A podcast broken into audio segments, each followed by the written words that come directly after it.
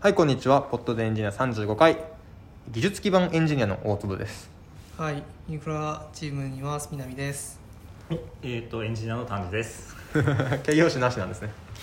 いや、いいんじゃないですか、三通りですよ。そうですね。よろしくお願いしおます。願いし今まおす。日もまたオンラインあオフラインで物理的に一緒になって撮ってます。そうですねそうですね。そういう日もあっていいでしょうさて今日はどれからいきますか今日なんか細々としたチップんトピックがなんかいくつかありますね。小ノート見ると。そうですねまあちょちょ記憶に新しいのはちょっとテックランチって書いてあるのでいきたいんですけどお、お、これは南さんが主導で進めているまあウォンテッドリ社内の情報共有なんつうんですかまあそうですね。まあはいそのそうですね。情報共有会とか、まあ技術交流、技術知見交流みたいなのが多分イメージとして分かりやすいかなと思うんですけど、まあそれぞれの人が、まあ自分が持ってる知見とか、まあそれは仕事上で学んだものでもいいし、別に仕事じゃないところで学んだものでもいいけど。まあ、そういう技術的な知見っていうのをお互いにシェアし合ってでみんなの開発生産性を高めていこうみたいなうんうんうん取り組みですね、昔デモデーっていうのがもうちょっとそういう雰囲気だったのかなって思ってるんですけどどうなんですかねどうですかねあそのデモデって多分今大坪君の話に出たやつは毎週やっていてその技術者に限らず、まあ、ビジネスチームとかいろんなチームも含めて、まあ、やっている会のことかなと思うんですけど、はいまああれはなんかその性質的に、まあ、技術者だけじゃないのでなんかどちらかっていうと技術的な話をするっていうよりかは、まあ、チームで最近やったアップデートはこういう話だったとか、まあ、こういう戦略を考えててこういうことをやったとかそういうのを話していくことが多いかなと思っててそういうエンジニアの話す場合でも。まあデモデーって名前ですからねまあデモをするのが一ついいんですかねやまあ、っぱりそうですね、そうですね、まあ、なんか自分たちのやってることを他のチームにも理解してもらうっていう意味うでんすごいいい機会かなと思っていて、まあ、この画面に実はこんなボタンを置いたら実めちゃめちゃコンバージョン伸びたんですよみたいななるほどみたいなそうでいすのとかねですよまあ、ねあとこういう戦略でこういうことを考えていて、うんうんうんこういう狙いを持っているみたいな話とか、まあ、やっぱりみんなに理解しておいてもらった方がいいし、まあ、どういう人がいるのかみたいなのも覚えてもらえるし、うんうんっていうのでやるんですけそどれって結構人数が増えてからその結構そういうなんだろうまあ必ずしもエンジニアじゃなくても細かく分かるような話ってとこに来たのかなと思ってみたいなのをちょっと想像したんですけど、まあ、僕が入社した時にはもう社員がまあ100人はいなかったのかなぐらいの人数だったのでまあそうなるのはまあそうかなと思ってるんですけど、まあ、南さんが入った時とかもうエンジニアがほとんどとかエンジニアが20人とかでほとんどそれぐらいみたいな人数感とかだったりでも別に技術的な話は基本的にしてなかったあ印そうな象ですんけでどすねねそれは結局なんか観客がそのエンジニアではないのではいはいはいはい観客というかまあ視聴者というかなるほど見てなるほい人がだからどっちかっていうと技術的な話をするっていうのはまた別の機会にっていうので、まあ、むしろ、まあ、社内向けとか社外も含めた勉強会をやったりとかあと、まあ、なんだろうお互いの行動をちょっと読む時間みたいのを作ってみたりとか、うんうんまあ、今もやっているようななんかその特定の人たちで集まっての、まあ、コードリーディングとか勉強会みたいなのもちょっとやっ試したりとか、まあ、いろいろあってただまあなんだろう今ってどっちかっていうとその、まあ、Go だったら Go に詳しい人とかなんか JavaScript、まあ、Web フロントエンドだったら Web フロントエンドに詳しい人たちの中で勉強会するっていうのは、まあ、結構最近社内だとすごくあったんだけど、まあ、それだけじゃなくてまあなんだろうもうちょっとその全エンジニア共通で、まあ、出るようなそして全エンジニア共通でその知見を、まあ、浸透させられるような場っていうのが、まあ、必要だねって話があって、まあ、そういうのも背景にあってテックランチっていうのを。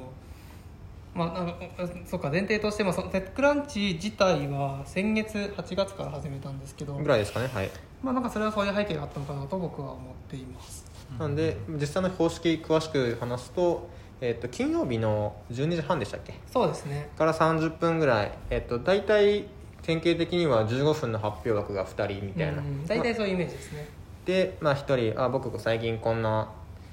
ことそのこんなツール使って便利だったよみたいな話とか、うんちょっと便利なツール作ったので見つかってみてねとか、うみんたいな話からなんかまあ、一応想定として、まあ、今は結構その自分で作ったツールとかの紹介とか、まあ、使ってみたものの紹介とかそういうのが多いかなと思うんですけどなんかもうちょっと枠が広く捉えてもいいと思ってて例えばなんか論文とか最近こういうの読んでよかったとかそういう話とかも別に入ってきていいのかなとか、うんまあなんか割とそのみんなの技術的な能力が上がるようなトピックだったら何でもいいかなと個人的には思っています。まあ、結構普通に休憩時間とかに勝手に話してた話みたいなのがうんうんうんうん結構そこでまあ5人とか多くてもそれぐらいの人数に閉じちゃいますからね、うん結構普通にそういう話はしてるんだけどきちんとあの全社にシェアしてよって思うことも結構うんあったりするので、まあ、そういうのがきちんと共有する場があるっていうのはすごくいいですねうんあと個人的に始めてみて、まあ、当初の狙いにもあったけどややってよかったなと思ってるのは今コンテンツを基本的に録画して残すようにしていて、うんうんうんあとはそのチャットとかでな残し話した内容とかっていうのも全部残るようにしてるのでなそういうのはどんどん今蓄積されていってるのでそういうなんか知見の蓄積みたいな形にもできてるのも結構いいかなっていうふうに思ってますね。もうちょっと内容がライトなものばっかだったらそのまま YouTube に流しても面白そうですからねそうですね、まあ、結構一応社内向けにってことでやってるから、まあ、社内向けという前提の情報とかもあるからそうですよねちょっとそれを、うんまあ、やるなら若干関しさがあるけど、まあ、そこを気使っ気使っていろいろこう情報のマスクとかすることを考えたらまあちょっとそっちのコスト大きいんででもなんか後から編集してその出せる範囲でだけ出すとかは可能かなと思いますねそうですよねちょっとそこの労力っていうのがそうですね、うん労力を割くとかがなんかなかなか今だと難しいとかはあるけど、まあ、原理的には可能だなとそうですよねまあなんかそういうとこもちょっと目指していきたいなって思ったり確かいにますね確かにまあすごく始まってて良い取り組みだなと思ってます、いやよかったですまあ、あとそれでそこに入りきらないやつは即習会即習会って社内用語ですかこれこれは社内用語だと僕は思っていますあんまり聞かないかもしれないですそうですね変換でも聞かないし、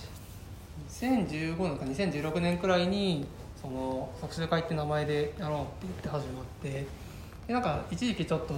開催少な少なめだったんですけど最近またやっていこうっていうことで基本的には勉強会、まあ、特に今はまあ社内向けにその勉強会をやっていくっていうのを、まあ、動きとしてうんうんうん取り組んでるっていう形ですね。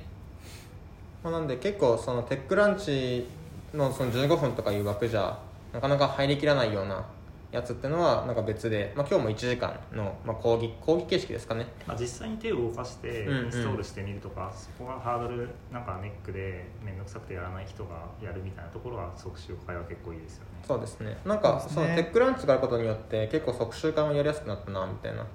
のが気持ちとしてはありますねあーテックランチで話したやつをうん次は即習会でやりますみたいな流れあこれやっぱり需要あるんだなってことがちょっとつかめるとかもあるしうんそういう意味で結構いいなって思ってます確かに、はいまあ、今日はまさに大坪君が特集会をしてくれましたそうですねさっねきやったばっかりですね出来たてほやほやの即習会です 初めてクベフォークを僕は使いました今日はあいいですねいいいい話ですねどうでした便利でしたあー便利ですねまだちょっと便利さが伝わってないですね まあもうちょっとあのいくつかあのでトラブルがあってああそうですよねまあまあでもさ最初からあれが全部解決されてバーンってデータベースもつながってとかだったらすごい便利だなってう思んいうました、んうんうんまあそのトラブルを少しずつ減らしてまいりますはいあはいそういえばまたテテックで思い出したんですけど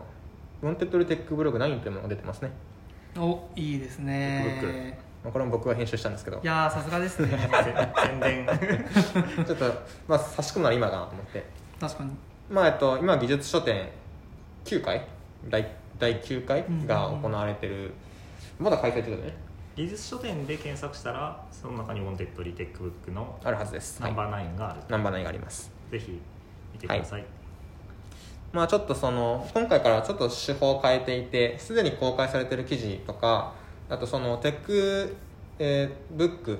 まあ、テックブックってこういう名詞ですね「ウォンテッドリテックブック」という本ですけどこの「ウォンテッドリテックブック」っていう本に、えっと、出すことを前提にしたブログ記事を公開してもらってそれを載せるみたいな感じでやってたりするので、えっとまあ、1000円で売ってるんですけどその中のコンテンツ、まあ、無料で読めるものもありますしあとまあ必ず半年間経ったら無料で公開するっていうふうにしているので、まあ、ちょっと寄付っていう気持ちも多少ありつつ最新最新の情報を今すぐ欲しい人はぜひ買ってくださいっていうふうな本になってます、そうですねまあ、今回いろんな、えっとコンテンツがあって、まあ、マッチング領域これまでマッチング領域の記事あんまなかったんですけどそこの、まあ、我々ある意味マッチングサービスなのでそこに関する知見っていうのもいいろいろ入れてるのと、まあ、技術的な GO とラストのスライスの違いみたいなものもあったりします面白かったですねあの記事よかったですよね、まあ、僕が頑張って編集したので皆さんぜひいややおってみ疲てれくだ様さいです22日まで確か技術書店やってる気がしますはいまあそんなとこですかねはい宣伝でした、はーいあとはどこ行きますキャンブリーって何ですかキャンブリーというのはですね英会話オンライン英会話ですかねあははオンライン英会話というやつがあって TMMA 会話みたいな感じだと思いますね、まあ、僕他にやったことないんでちょっと他の比較とは他との比較はできないんですけどなんかちょっと気になってやってみたんですよね、まあ、そこの特徴としてはネイティブの先生が基本っていうのがうーんあのまあ大きな特徴ですかねうーんおそらくそこ以外だったら多分ネイティブプランみたいなそういう別プランだったりするってそうです聞ねくんですけどうんまあ、そこは多分それ一本なんじゃないかなうんっていうやつがあってなんかですね最近僕あの YouTube 見ててえっとですね道元さんっていう YouTube がちょっと好きではうんいわからないですけど、えっと、アメリカ人だと思うんですけど、えー日本に住んでいて日本語を勉強している人、うで日本語をむしろ教えている大学の職員教員ちょっと詳しいことは分かんないですけど、まあ、はい大学で、えっと、え日本語を教えているらしいとはいっていう人の YouTube がすごい面白くってうーん例えばそのえっとが海海外の人の日本語をの録音を送ってもらってそれを聞いてどこを直したらいいかっていうのをコメントするって動画があったんですけどそこでそのボストンみたいなあのアクセントにボストンってアクセントで大学っていうアクセントあった時にでもこれ合わせるとボストン大学になるみたいなはいはいはいはいってういう風なのがあってそこはきあのなかなかに気づかないところだからそのあのチェックするといいですよみたいなすごいなと思って難しいし自分でもどういうルールでボスそトうなンんだ大学と言ってるのかわからないもん まあそのコンパウンドされる時にはその、えっと、最後まで高くなって最後下がるっていう風なアクセントになることが多いですよで例えばアイスコーヒーアイスコーヒーってコいーうヒー牛乳とかですかねそうですねみたいな感じになりますよみたいな言ってる YouTube の人でもめちゃめちゃ面白いなと思ってその人の動画見てあさって回ってたら他の日本語勉強してる仲間の人とまあ僕は、まあまあ、どうやって勉強したのかっていう話をしててすごいなーと思ってで明らかに僕の英語力よりも彼らの日本語力の方が高いんですよおー悔しいなと思ってやっぱりやっぱり悔しいなと思ってそろそろちょっと俺ももうちょっと頑張って英語勉強しようと思ってえっとそのあと他に結構見てた動画で厚英語さんっていうあのえっと動画もあった方の YouTuber の動画も結構見てるんですけど、そういう人は結構キャンブリーのえっとキャンブリーを使った企画とかあとキャンブリーのスポンサリングを受けてるんじゃないかな多分で多分どうそいのう紹介とかもしていてどういう特徴があるサービスなんですかこれはとですね他との違いは分からないっていう前提はあるんですけどはいはいはいとサインアップしてなんか話すみたいなボタンがあるんですようトークウィズウィズチューターみたいな感じかな,、うんなんかそれポチッと押したらくるーんくるーんくるーんって回ってパッとつながるんです よねはいやみたいなえ普通はなんかその8時の枠をあそうそうそうそう2時間前にそう多分そういうイメージ予約ですよるねとかそんな感じだと思っていて、はいあそうなんだなんか5秒でネイティブと話すみたいなそういうキャッチフレーズだった気がしますへえ面白いでもちろんその自分のお気に入りの先生をのなんか時間をなんかスケジュールしてうんあブックしておいてブックっていうのもできるんですけどううーんんとりあえずなんか英語30分時間があるから今から練習したいなみたいに思ったらそうですね話すってやればいいんだそうですねただあと結構また面白いのがそのえっとですね1週間にえっと30分話すのを何回でいくらみたいな感じなんですよねうーうんうんうんうんんでこれはちょっと複雑ではあってつまり月に何分話せるとかじゃなくって30分話せる日を週に何回入れますかっていう感じなんですよなんで一応1週間で109 100ん90分か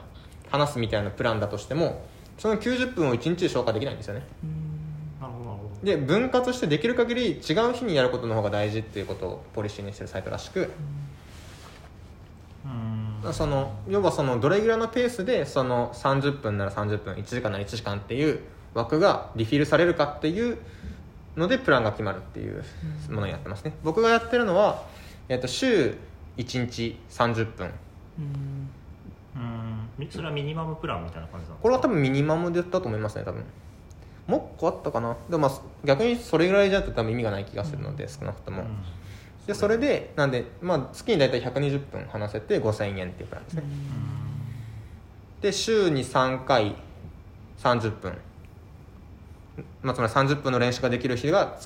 1日にあ週に3回あるまっあ、ていうプラ3ン、倍だよねそうですね僕は3倍ですねが1万3000円みたいなちょっと安くなるみたいななるほどなるほ感じの料金体系ですねトピックとかは事前に示し合わせたりとかするんですかえっとですねフリートークもできてそれ以外にはえっと何ですかねなんかテキスト集みたいなスライド集があってそれを一つずつ進めていくみたいなスタイルもあるようどで、うんまあ、先生もなんか人によるみたいですけどそれがある方がやりやすい人が多いみたいで僕も適当に選びましたインターネットっていうトピックにしたんですけどおおいいですねなんかそのあごなそのせんは昨日かな昨日その練習をしようと思った時に先生にその「トピック君はまだ選んだことがないんだね」って言われて「じゃあ選んでみようか」っつって。でちょっとだけ自己紹介してくれるかなって言ってああこういったソフトウェアエンジニアでみたいな話したらじゃあインターネットにしようかみたいなその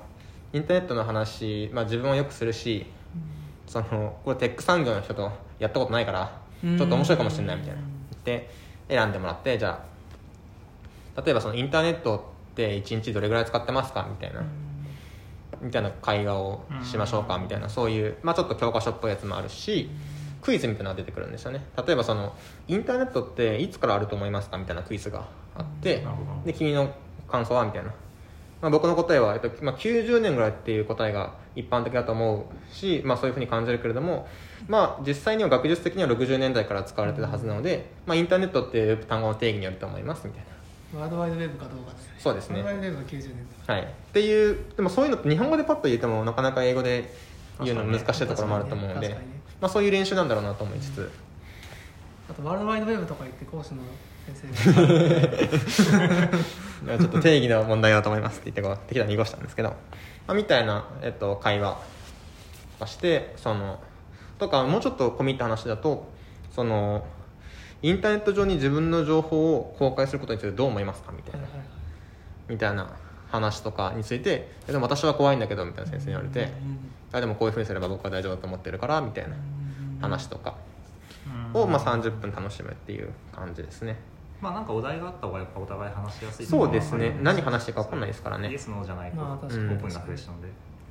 まあっていう風なスタイルで話せるってていいううん感じで、まあ、結構いい先生が多いなってういうん感じでしたね結構僕国籍はどこら辺の先生なんですか、えーっとですねいろんなところがあってネイティブえーっとまあアメリカイギリスうんあとアイルランドとかもいたし、えーっと南アフリカとかもいましたねおーなんかいろんな国の、まあ僕はあんまりアクセントもよくわかんないあんま気にしなかったんですけど、うんうんうんまあ、いろんな国の人がなるほいますまあおすすめですよ確かあの無料無料枠なんか登録した直後に登録するだけでど確かに15分だけを確か無料で話せるので今すぐキャンブリーを無料で試してみましょうっていうボタンがありますねこれポッドキャスト収録中に始まっちゃいますよ危ない危な いあサインねサインリクエストでしたよかった結構だから僕もなんかそその最初15分だけできるって聞いてたんで、うんうんまあ、それだけちょっとやってみようかと思ったらあ意外といいなこれとあそ思っのて体験が結構良かった、うんうん結構そのなんかウェブサービスって感じがしますねなんかいろいろリなんかリテンションであるとか体験に気を使ってる感じがしてなんか伸ばす気あるんだなっていう感じがしてやっぱます最初に当てる人とかは結構レベルがいい人とかそういう人だったら勝てるんですか、どうなんでしょうねなんかそこで決まるよね、なんかそのあたりも結構気使ったのかもしれないですね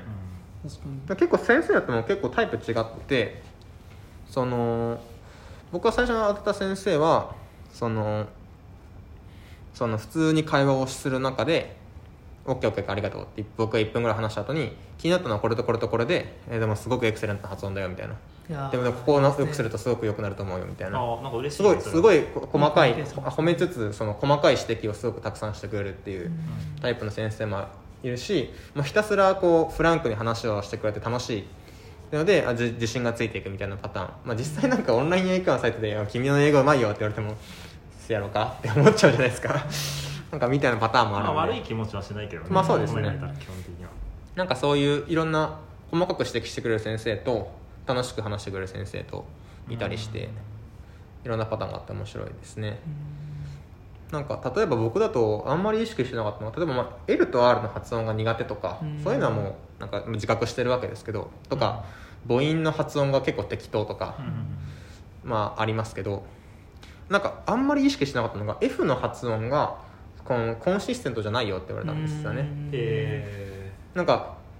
そのこの単語を喋ってって言われてこの F の発音を言う時にはすごく綺麗な F なんだけれども文章中に出てくる F がたまにその F なのかどうかわからないこともあったので結構そこはブレやすいっていうふうに言われてそれは全く意識しなかったなと思って。まあ、多分ちょっとカカタカナ F っぽくなってるんだろうなと思うんですけど、うんまあ、みたいなこととかも教えてくれてかなり面白いなって思いました、面白いですね確かにはいあのちょっと使ってみると面白いと思いますーキャンブリーギャンブリー15分この後試してみますはい ぜひえいきなり繋がるんだいきなり繋がりますね面白いですね僕も最初びっくりしてじゃあその気持ちでそうはい用意してやるんで、ポチッと押したらなんかぐるーんぐるーんって えみたいな早いわと思ってはい、キャンブリーでしたギャンブリーでした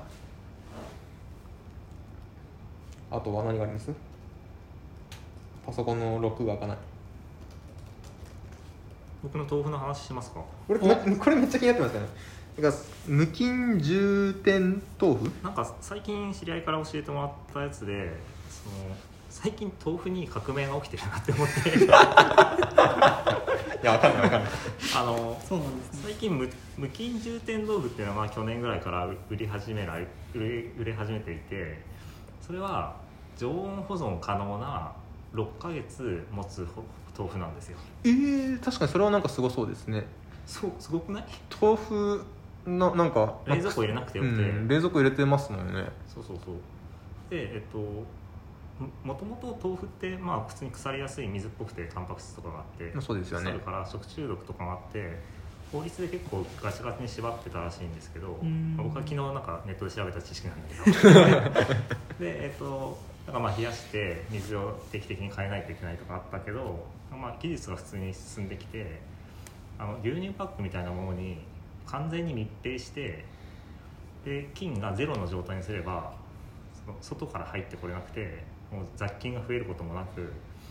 なんかそれで保存できるようになったらしいんですよ技術的には、うんもう発想は缶詰ですよねだからそうそう缶詰缶詰、うんで一昨年ぐらいにその法改正があってた多分なんか食品衛生法かなんかなんだと思うんだけどまあ、豆腐を常温で売っていいみたいな感じですかねそので無菌重点豆腐っていうカテゴリーが作られて、まあ、実際にそれがアマゾンで売られてますと確かにアマゾンで買えますよ ね買ったんですかあ買ってあの今豆腐が本棚に本棚に並んでるのでいやでもなんかそのこれから料理で豆腐があるかどうかをもう気にする必要がなくなったなって思って まあ確かに、まあ、冷蔵庫って容量有限ですからねそうそうそう、まあ部屋も有限ですけどそうなんですよ その豆腐使います豆腐結構なんか夜中に豆腐食べたいなって夜中に食豆腐べられますよいくらでもあとなんかピータンっていう存在もいてはいピータンもなんか賞味期限が1年ぐらいのプレイヤーなんですよはい僕今本棚にピピータンなんで本棚なん ですかで常温保存ができるのでいつでもピータン豆腐が作れるようにななったという話ですでもいい話ですねそれもうもうえ買って本棚に置いてあるまあ本棚に置いてある、まあ、食してみましたたもん食べて食べてみ食べてみました美味しいえっと、まあ、普通のスーパーの豆腐だなって感じで別に美味しくなくない、でもなんか豆腐って冷えてて美味しいみたいな感じじゃないですかあなので、えっと、ピータン豆腐をする時は2時間前に冷蔵庫に入 れてわざわざ入れて冷えたなって思ってやるまあ発想はだからこのビール箱買いと一緒ですよねだからそうだね別だにから常温で置いといて、まあ、飲む前というか食べる前というかに冷蔵庫に冷やすと、ウォーターサーバーとかと一緒でうんまあそうですねでもなんかそのあの絶対これはあるからもう麻婆豆腐を作る時はもう豆腐以外の材料だけを考えればいいっていう世界になるのでちょっとなんか考え方が変わって面白いんですよねうん確かにそうですよねそれでいうとまあバカでかい冷蔵庫を買うっていうあでもまあいずれいずれにしても賞味期限ありますもんねあ一応た多分あのそっか水のやつはえそれはそのい個包装というかそのすごい大きさじゃなくてその少しずつ開けれるようになってるんですよね見た目はその牛乳パックの1リットルのサイズでは200ミリぐらいの牛乳パックああはいいはいはいはいはいああれのちょっと大きいぐらいでなるほどでまあ1食分というか1回使う分ぐらいの豆腐1丁分がうんうん12個1出すとかで送られてくるへえてか2位の食材それできていいんじゃないですかねと思いますけどねとねえでも乾燥はしないんですよねその水分は多少含んでる状態ではあるあももちろんなんかイメでージも無は菌なんかプリンみたいなあー状態であの紙パックからベロって出てくるまあ、確かにプリンがいけると思ったらいける気しますねいやでも本当にその無菌1回ゼロの状態にしたら増えないじゃないですかそうですね外側かまらあそうで入すけどれなければ 結構いろんな食品はそうやって保存できるんじゃないかなと思ってでも無菌ってそのどうやるんですかね熱なのかなんか薬剤なのか基本フィルターなのか豆腐、まあ、この豆腐の話で言うと120度でなんか4分間とかっていう技術があって、まあ、それでゼロになるんじゃないですかね、 120度あまあ、ねまあ、圧力かけた熱湯とかってことですかね、うんうん燃えるやんとか思 ったけど豆腐オンファイヤ ーごめんなさいいやいいと思うまあ、だからその加熱して風味が損なわれない食品だったらい実はいろんなことがこうできるんじゃないかなとそうですね加熱に関しては難しいです、ね、あとあれですよね多分内部とかまでその120度にするとかはある必要があるんですよあーうねんだか熱が浸透する必要があるっていうそうですねらまあそういうことはできるものに限られるとかはあるかもですけど、んまあそうですよね熱で変成しなければ風味のたまったままだから最近までそれできなかったんですか逆にそそうのなんだ缶詰とかってそのもう100年前のその技術ですよねか缶詰だよねまあ要するに、はい、そうじゃじゃじゃないですか常滅菌して密封していれば常温でも保存できる、最近まであでもなんかそのパックの中にアルミ層みたいなのがあるらしくてなんか金属の層があることで酸素とかその光とかいろんなものから遮断するっていうふうに言ってますからうあんうんうんうんうんーなのでやっぱりなるほど金属でくるんでるって意味では缶詰に近いのかもしれない缶詰ですね逆そにれだからは缶詰の工場に豆腐を突っ込んだらどうなるかっていうのは気になりますよそねう確かに豆腐崩れやすすぎてかなり難しいっていうのがあるんですかねなんで豆腐の缶詰なかったんでしょう ねねでも缶詰って結構その糖分だったり塩分だったりが高いイメージありますよねあ確かにそうですねなんかはい結構そのああいうものはそういう状態だとそもそも菌がなかなか生きれないみたいなうん話は聞いたことがあるので豆腐の環境だと生きれちゃうので難しかったみたいなのはあるんですかね液体の缶詰ってあるああるっけまあな中にシロップが入ってるフルーツの缶詰とかはありますよねまあ、桃缶とかそんな感じそうですねうんなのでぜひ無菌重点豆腐をでなんか気持ち的にこれまで冷やしてたものをなんか常温で置いてって食べるのちょっと気持ちがあれな気がしますねいやこれは技術の勝利だって思いながら 食べましょうえ全くそういう気持ちなかったですかこれ本当に大丈夫かなみたいないや全然、もうこれは豆腐かと思って、うん新しい豆腐なんだなと思って食べました新しい豆腐なんだななるほどねそれが無菌えお値段どうなんですか ちえっとょっと高いんですかねうん1豆腐が200円しないとかそのくらいだからめっちゃ安くはないっていう感じだったとまあ思でいもますす、ごい気になるお値段でもないですうんね、なるほど理解しましたえっ、と時事時事の話が一個あるので触れとくとアームがソフトバンクから NVIDIA にっていうああありますねそうですねこれ NVIDIA の表記これでいいんですかね N が大きくてごめんなさ NVIDIA がいすいません僕もわかんない NVIDIA どういう表記だったっけいいのも同じな気がすある合ってるんだこれで N 大文字でビディアが正しいんだうんやったえそうなんだすいませんでしたなんか NVIDIA あに売った時の金額の方が普通にお大きいんですよね確か、えーっと確かす日本円換算で3兆ぐらいで買って4兆ぐらいで売ったみたいな話ですかねだ、から普通にまあソフトバンク的には利益が出るまあ一応はいでも売りたくはなかったんじゃないかと思ってますけどねなんか それはそうかもしれないですね今ソフトバンクの状況でうんいやでこもれ分かんないけどだってちょっと待ったら別に5兆で売れるみたいな話だったりするんじゃないですかねいやーすごい桁の話だわでもやっぱこれなんかアップルがアームにするよみたいな話も多少関係してるんですかねそのお値段的には評価額ちああなるほどなるほどそうなのかもしれないですねょっとそこら辺の数時間全然分かんないですけどなんか NVIDIA ソフトバンクより NVIDIA の方がなんかシナジー的なものがあるようなまあそれはそうですね感じがしてまあそうなんだよかったなという完全に河川みたいな感じになったなっちゃったらちょっとそれも面倒かったりしないんですかね消費者的ああになるはほまあ、そういうことを考える人はちょっとありますよねうんそれこそなんか独占禁止法みたいな話とかも多少出てきたりするんじゃないのかなど分かんないけどうんプロセッサー大体この人たちっていう、そうそうそうまあ、時事ネタを書いてみましたはい。まあちょっとえこれもう決まったんでしたっけ？それともだからそんな気がするな。だから10でも最終的な締結まで18ヶ月かかるみたいなそんな話もあった気が。合意だ合意に至ったけど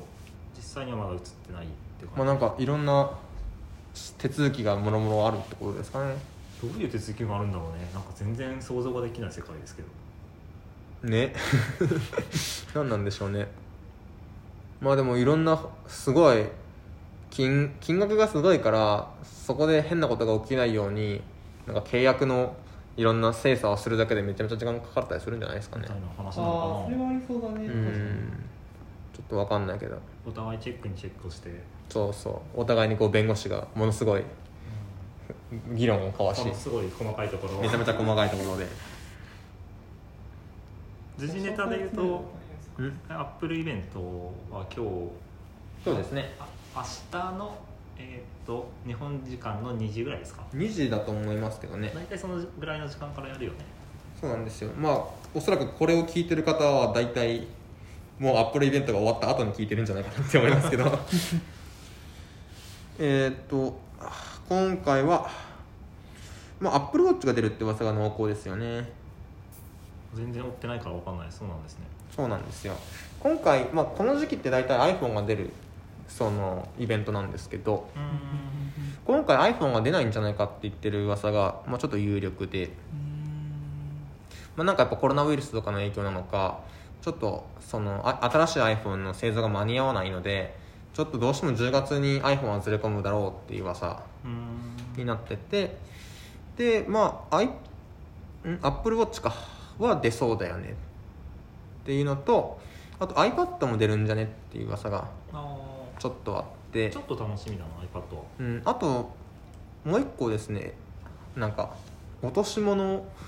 探すタグみたいなのが出るという噂があるんですよほうえー、アップルからアップルからえっと僕もちょっとそこれに関してはあんまり興味なくて噂を追ってないんですけど、まあ、イメージとしてはなんか多分5石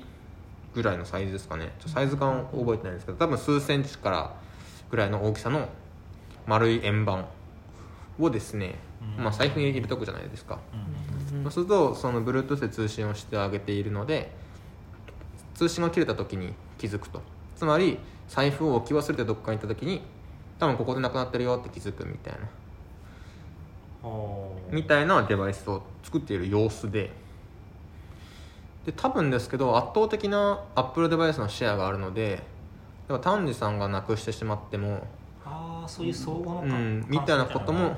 やるんじゃないかなちょっとこれもあんまり噂追ってないんですけど、まあ、一応コロナウイルスの接触の検知とかアップル頑張ってやろうとしてたわけなんでまあそのアップルプライバシーすごく気にしてますけどうんまあ、原理的には同じような発想でその君のタグここにあるよってプライバシーを守った形できちんと提示できるんじゃないかなっていう気はうんするので、まあ、そういうことをもうやるのかなとか勝手に思ってますけどなんかそういうサービスってもうああるよねちなみにアップルじゃないあありますねはい守りよ守りよと守りをがはい日本ではありますね森は守りをに関してはさっき言ったその他の人のデバイスで発見されたらきちんと通知するみたいな仕組みとかは確か実装してたはずで、そうだよねあと駅とかにもそういうそのセンサーをいっぱい埋め込んでるからそのえそうなんだなんか大概の場所で落とした時にはもう気づけますよみたいなえ守りをはいで聞きましたね知らなかったそうなんですねみたいな話を聞いたことがありますねなんでまあなんかそういうのがアップルがガツンと来て大丈夫なのかっていうのはちょっと確かに不安なところではありますけどなんかそういうのが出るんじゃないかという噂がありますあと僕 AirPods 出ないかなってちょっとちょっと期待してるんですけどあれ大坪君って結構アップル信者な人だよねはいもう毎回買うんですか iPhone とか iPhone はまあ出たら絶対毎回買ういいや僕はまあ iPhone は2年に1回ですねうんで今回買う周期なんで買う周期なんです買う周期なのでまあてかまあ社会人になって、まあ、学生の頃はもう毎年なんか買えなかったですとで社会人になったら毎回買ってやろうと思ってたんですよなんですけどうんその毎回買う初めてのサイクルが iPhone11 だったんですよね違うか iPhone11 だったのそうそうなるほどね、うん iPhone10 を持っていてそうなんですよ入社して1年目に iPhone10 買って、うんで2年目にいや俺もう金持ちだからと毎年だからと買ってやるんだとメルカリでなんかね売ってやれば別に差額56万だしみたいな気持ちで11買ったろうと思ってたらなんか別にカメラいらんなと思って あんまり嬉しくなかったんですよ新しい iPhone11 がなんかうん面倒くさいなと思ってじゃあいいやと思って流して、まあ、今回買おうとしてるって感じですねうんっていう感じで iPhone はだ、まあ、2年に1回ですなんで結論 iPhone とよしりてははその周りの Apple Watch とか AirPod とかえっとこれも別にすごい買ってるわけじゃなくてえっとですねアップルウォッチまで1回しか買ったことないですねなるほどこれ2を買ってそこからずっとその使い続けてるので、まあ、次6が出る噂なのであの次6を買おうと思ってますけどもう6なんだいやそうなんですよねか全然バージョンとか追ってないなと思って、まあ初めてアップルウォッチ出たの確か2015年ですかねまあそれぐらいなのでうんで毎年バージョン上がっていてそうですねまあ毎年じゃ実はない気もしますけどそうなんだ難しいんですよで AirPods に関しては初回のやつ買って、まあ、一応プロも買ってただプロなくしちゃったんですよね僕かわいそうなんかある日ポッケの AirPods ケースパカって音楽聴こうと思ったらないんですよパカってやったらうーんと思ってででそこでないということはもう外で落としてることが確定だったんですよねそのいろいろこの最後に見たのはいつだっての計算するとで持ってる服のポッケとかにも全部ないしあう終わったなっていう感じんなん悲しいけどですねそれはまあでだから新しいの買いたいんですけど、まあ、なんか新しいの出してきたら嫌だなと思って、まあ、前回出したからまだ1年なんであれなんですけど、まあ、タイプ C にしてほしいんですよね僕は早く AirPod なんか言ってましたね前も前前のポッすごい昔のポッドキャストでそんな話を聞いた気がするだっていやいや嫌じゃないですか、まあねライトニングとかなんでまあうーん、まあ、1個予想してるのが、まあ、今回の iPhone からタイプ C っていうのを、まあ、僕は僕は信じ続けていてまあネット上の噂見てると大方そうではないんですけど、まあ、一応その可能性もそういうふうにかけていてまあもしアップルがそれをするのであれば、まあ、AirPods Pro もタイプ C で出し直すでしょうとうんいうふうに僕は思っているので、まあ、昔も昔なドックアダプターでしたっけあのでっかい横長の iPhone のあコネクタありましたよね iPod とかあー超の昔のやつ超昔ですはいは iPhone4 ぐらいの時期ですかいねザクって刺すやつそうです、まあ、今もザクなのか っていうカチッって感じのやつですねあ30ピンドックコネクタとか言われてた気がしますけどでそこからライトニングに変わった時に iPad 当時発売 iPad3 かなんかが発売されてから半年ぐらいだっただったんですけど同じスペックでコネクタだけ変えて出し直したんですよねそれがもう7年ぐらい前ですけど、まあ、なんでもしコネクタ変えるんだったら AirPods Pro も出し直してくれるじゃろうっていう